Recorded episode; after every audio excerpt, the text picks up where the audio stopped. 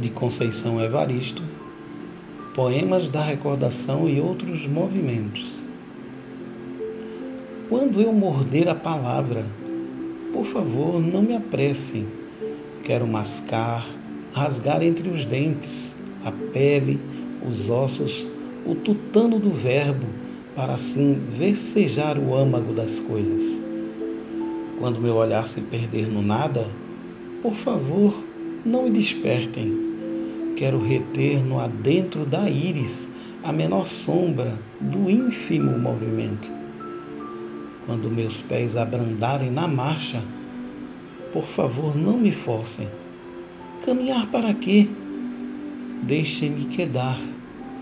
Deixem-me quieta na aparente inércia.